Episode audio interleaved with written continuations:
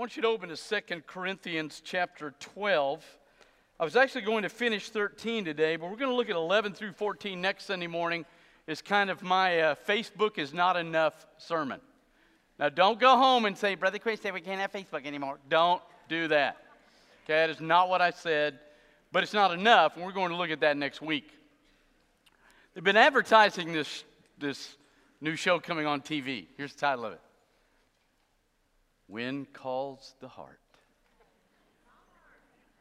What is it? Oh, Hallmark, I don't care what it is. I'm not watching it. That's all I need to know. When calls the heart. I don't want that. I'm not watching it. It's not my kind of film. I remember the last time we went to a chick flick, there were six, seven couples, and my wife looked at me and said, Okay, here are the rules. You cannot look at your watch, you cannot roll your eyes, you cannot sigh out loud, and you may not make comments that makes everybody else in the theater laugh.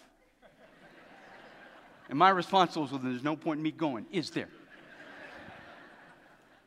No, I'm more into the tough movies when I uh, was coming up, a guy that my generation will know, you, most of you won't, Burt Lancaster, was this really tough, yeah, yeah, he's not Leonardo DiCaprio, that's all I got to say.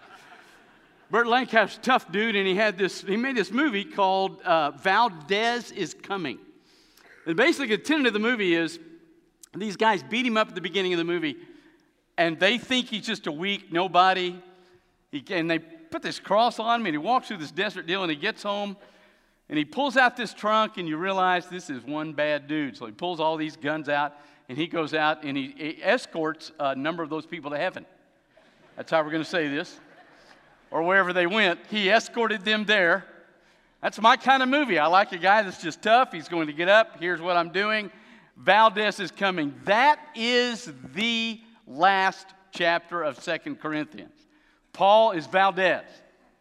They think he's weak, they think he's nobody. They've already said that. They've said, man, his letters are weighty, but his speech is nothing. He's a horrible speaker. He doesn't look good. He's a weak nobody. And so, Paul, look in, uh, look in verse 19 of chapter 12. Have you been thinking all along that we've been defending ourselves to you? It is in the sight of God that we have been speaking in Christ and all for your upbuilding, beloved. I fear that perhaps when I come, I may find you not as I wish, and that you may find me not as you wish. Perhaps there may be quarreling, jealousy, anger, hostility, slander, gossip, conceit, and disorder, all of which were in the movie Valdez. I fear that when I come again, my God may humble me before you, and I may have to mourn over many of those who sinned earlier and have not repented of the impurity, sexual immorality, and sensuality they have practiced. He basically says, I'm on my way, and it's going to be a bad day for you. I'm coming. I'm not going to cut any slack, and I know you think I'm weak, but I'm telling you, I'm coming in Christ. I love you, but I am coming to deal with you. We're not going to just ignore this anymore. I'm on my way. And when I get there, I don't care if it's bad or not, we're dealing with the issue. Now, here's the issue. Look in chapter 13. This is the third time I'm coming to you. Every charge must be established by the evidence of two or three witnesses. I warned those who sinned before and all the others, and I warn them now while absent, as I did when present on my second visit, that if I come again, I will not spare them. Since you seek proof that Christ is speaking in me, he is not weak in dealing with you, but is powerful among you. He was crucified in weakness, but he lives by the power of God. For we also are weak in him, but he's dealing with you. We will live with him by the power of God. He says, I'm done. I've had it.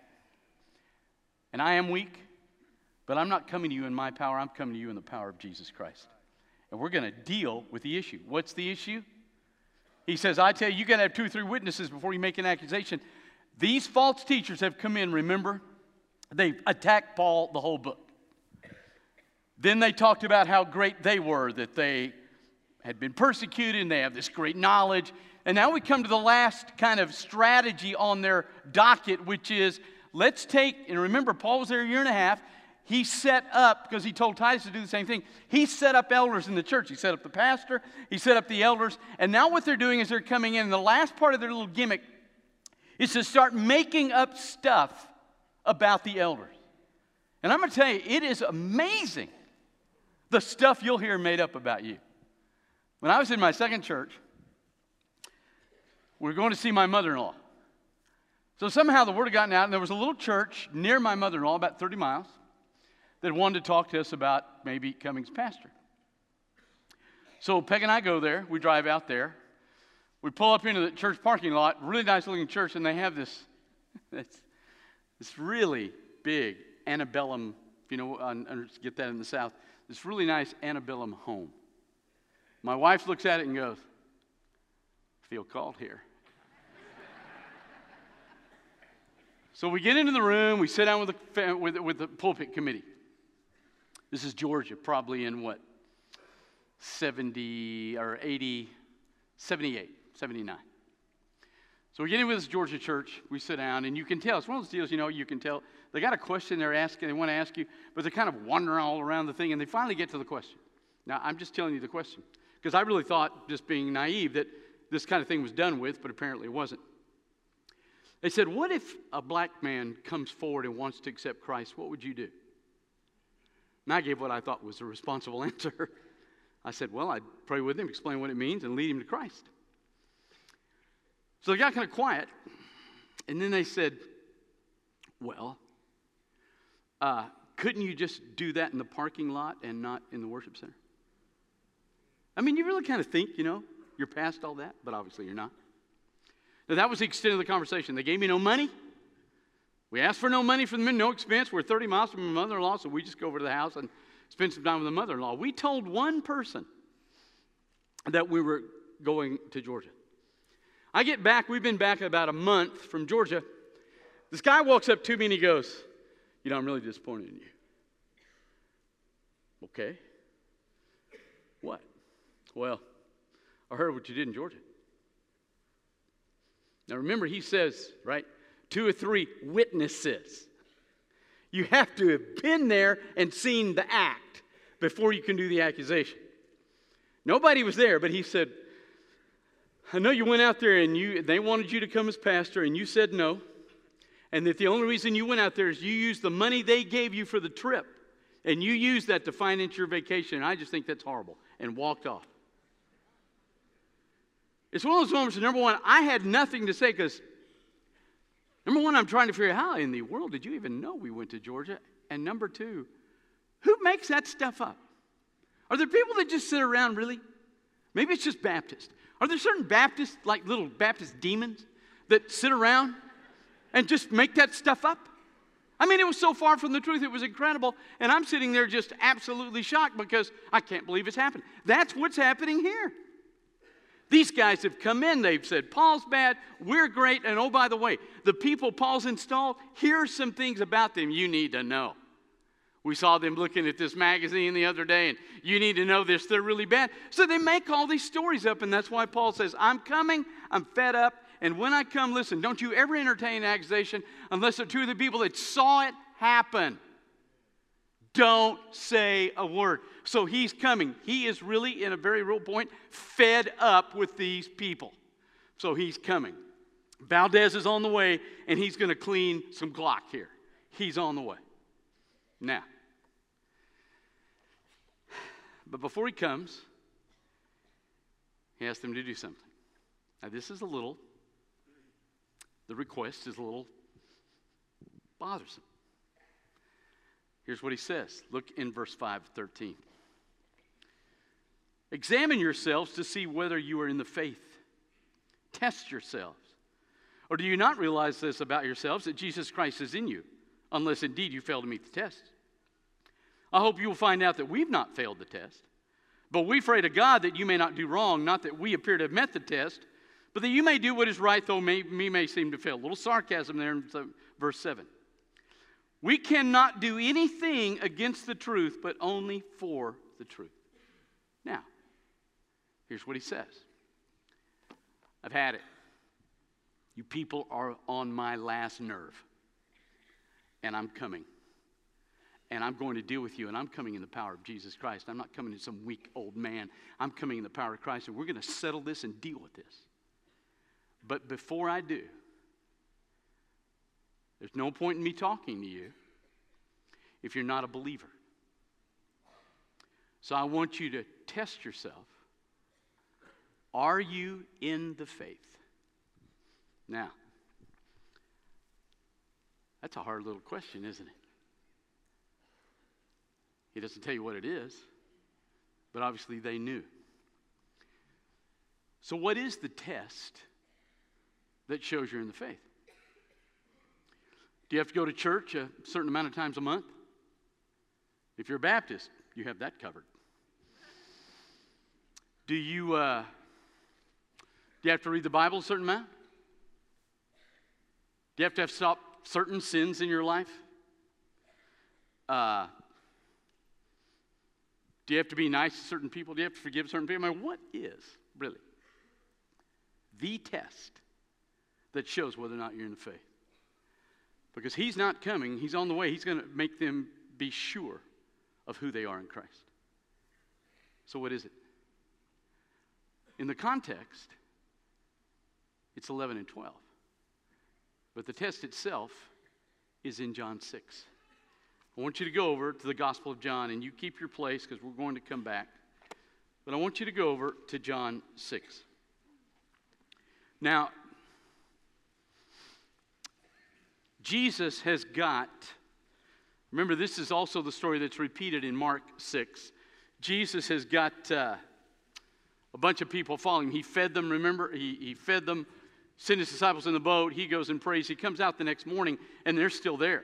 They can't find him. They come to the other side of the lake. He's now in Capernaum, Peter's hometown, and they're in there, and now they're after him again. And they're about, the Bible says 5,000 men, which generally would mean 12 to 15,000 people because they're going to have the wives, children with them. So we'll say generously 12,000 people, or conservatively 12,000 people. So there are 12,000 people following Jesus, and Jesus begins to talk to them very seriously about the fact that, matter of fact, he says, Look, the only reason you're coming because I fed you. You got some food, and so that's the only reason you're coming.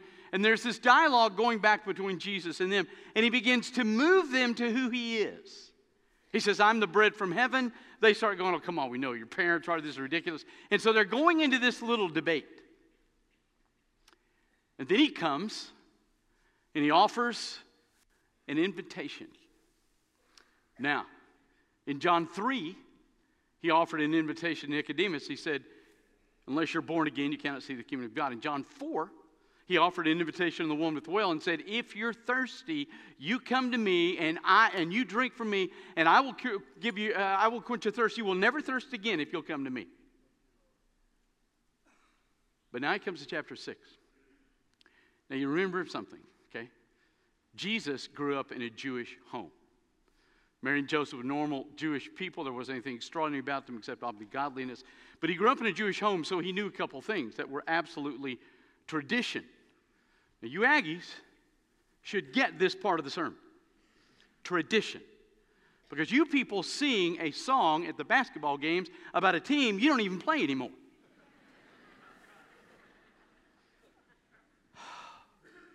So you should get this.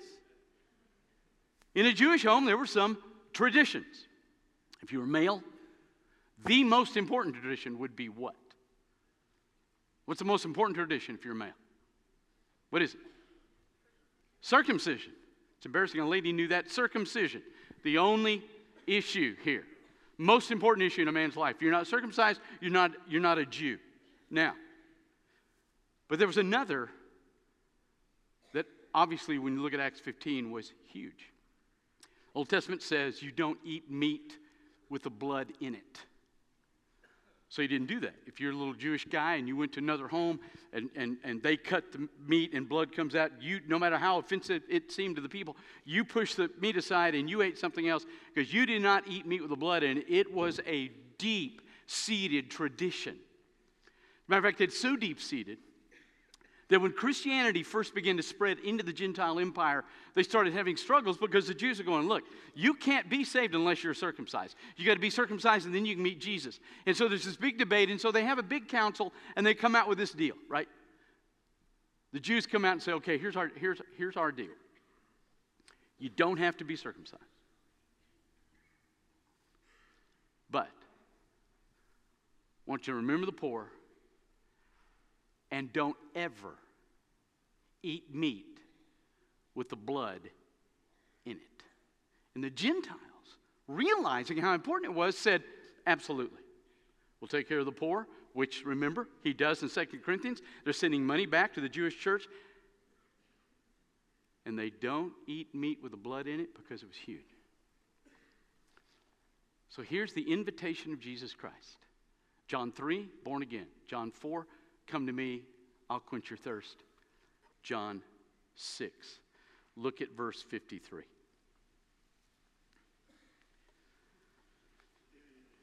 So Jesus said to them, Truly, truly, I say to you, unless you eat the flesh of the Son of Man and drink his blood, you have no life in you. Two, whoever feeds on my flesh and drinks my blood has eternal life, and I will raise him up on the last day. Three, for my flesh is true food, and my blood is true drink. Four, whoever feeds on my flesh and drinks my blood abides in me, and I in him. Now, let's be honest here. There's not a 21st century American preacher that would preach that text unless he's walking through it. If you're not walking through the Gospel of John, you're not, you're not reading that text to your church and you're not preaching because that is one pretty tough saying. So you can imagine if it's tough on us what it did to the Jews. Look in verse 60. When many of his disciples heard it, they said, This is a hard saying. Who can listen to it? There's the understatement millennium. They are shocked. They've grown up very clearly. You do not eat meat with the blood in it. And they've got Jesus, who, if he had said, Come to me and I'll quench your thirst, they would have stayed. There are 12,000 people. He makes that statement. They just can't believe it. They are shocked. They can't even listen to it. And watch what happens. Verse 66. After this, many of his disciples turned back and no longer walked with him. So Jesus said to the 12, So how many left? 12,000. He had 12,000 people hanging on his every word he finishes this invitation. I'm telling you, if he'd done the same thing he did John, John 4 and said, Listen, if you're thirsty, come to me. I will quench your thirst. You'll never be thirsty again. Every one of those 12,000 would have stayed, but he doesn't do it. He puts it in a terribly traditional, painful method, and all 12,000 leave. They're done. So it looks at the 12. Do you want to go away as well? Simon Peter answered, Why? Because he always answers. Now, listen to what he says Lord, to whom shall we go? In other words, if we had an option, we might go. Because this was hard for them. You have the words of eternal life. And we have believed and have come to know that you are the Holy One of God. That is the test. The test for you as to whether or not you're in the faith does your belief in Jesus hold you to Him no matter what happens or what He says in your life? 2 Corinthians 11, Paul says, Five times I received at the hands of the Jews 40 lashes less one. Three times I was beaten with rods. Once I was stoned. Three times I was shipwrecked. One night and day I was adrift at sea. Frequent journeys in danger from rivers, robbers, my own people, Gentiles, danger in the city, danger in the wilderness, danger at sea, danger from false brothers, in toil and hardship through many a sleepless night, in hunger and thirst, often without food, in cold and exposure. You don't think he struggled in those times? You think he sat in those times and sang Chris Tomlin songs? You think he's waiting in the ocean going, Hallelujah, and singing Kumbaya with Barnabas? You think he's doing that? Buddy, he's struggling. That's his whole point in that chapter. It is hard following Christ. Why in the world would any man go through what he's gone through? Why would any man suffer every bit of that? Because if he gives that Jesus, he doesn't suffer any of that, but he suffers all of it because he's so sure of who Jesus is that nothing can pull him away from Christ. That's the test. Chapter 12. What does he say? I'm desperate. God pops me because of a sin I can't control, and I prayed three times. It is exhausting, it's debilitating, it's painful, but I don't care. If His power is made perfect in my weakness, I'm hanging in there because I know who Jesus is. That's it. That's the test. When the Holy Spirit comes to you, even as a child, and He speaks into your soul that the truth of that book is legitimate, and your faith joins with what the Holy Spirit tells you, and you pull the truth about Christ into your life, if you've done that, you will not walk away. Well, preacher, I'm struggling. Sure, you're going to struggle. You may have any moments where it's really a tough struggle. But I've watched a lot of people go through some really tough struggles that have hung in there for one simple reason because they knew who Jesus was. That's it. That's the test. That's why it's in the context of chapter 11 and chapter 12.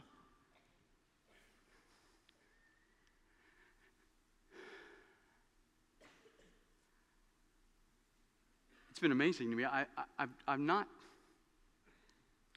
often seen this until the last probably 10 years. But I've seen more of it than I, I, have to be honest, I guess I'd never seen it till the last 10. But in the last 10, more than once, for example, just one, one example. Had a young man in our college ministry come out of a Christian home, led our worship.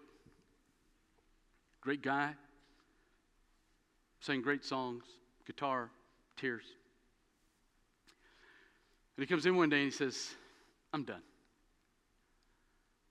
What do you mean? Struggling? Have no, no struggles in his life, no difficulties, no trials, no discipline.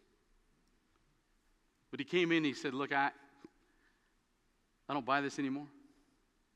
I don't believe in it anymore. And I'm walking away. Never came back. Has never returned. And he led worship in our church. I've seen more of that in the last 10 years than I've ever seen. And partially, I think it's because God's getting his church ready for whatever it's going to face. But then you have the opposite. Went to see a lady in the hospital this week, intensive care, known her for 30 years. Never seen her without a smile. Watched her kids grow up in this church, both kids walking away with Christ. Daughter's laying with her on the bed. Her husband's uh, sitting in chair. And she basically looks at me and says, There's a disease in her body that they want her to go down to Houston and get some more work done. She's already been through that. And they said, Well, really, before we do any work, you're, you're going to have to get healthy. And so finally, she looked at him and said, Look, my body can't take it. And I know that. So I'm good to go. So hospice coming home with her. And she looked at me and she said, You know, I, the only thing I'm really worried about, I want my family to be okay, but I know where I'm going. And here was the, if you want to say the most beautiful part to me, it's kind of a weird statement, but it's true in this context. She didn't say that in this tone of resignation, like, well, I'm going to die. She's laying on her side. She really can't move all that much. And she looks up at me with this bright, pumped face. And she says, I know where I'm going. You can face the stuff if you know who He is. Let's pray. Father, thank you for your Holy Spirit telling me at age 17 who your son is. Thank you for those of us in this room that your Holy Spirit's done that with. It's settled in our soul. And we may struggle we may hurt, but thank you, Jesus, that, no, that the enemy cannot pull us away from you. Father, I ask you real simply if there is anybody in this room that right now they know that they don't know who Jesus is and they want to know, Father, let them this morning surrender to the call of your Holy Spirit. I ask you that in Jesus Christ's name. Your heads bowed and eyes closed. If you've never met Christ, staff aren't here. Say, well, I don't want to join your church. We don't care anything about you joining our church. We do care about whether or not you know Christ. God's calling you to be a part of this fellowship as He speaks to your heart this morning. You come.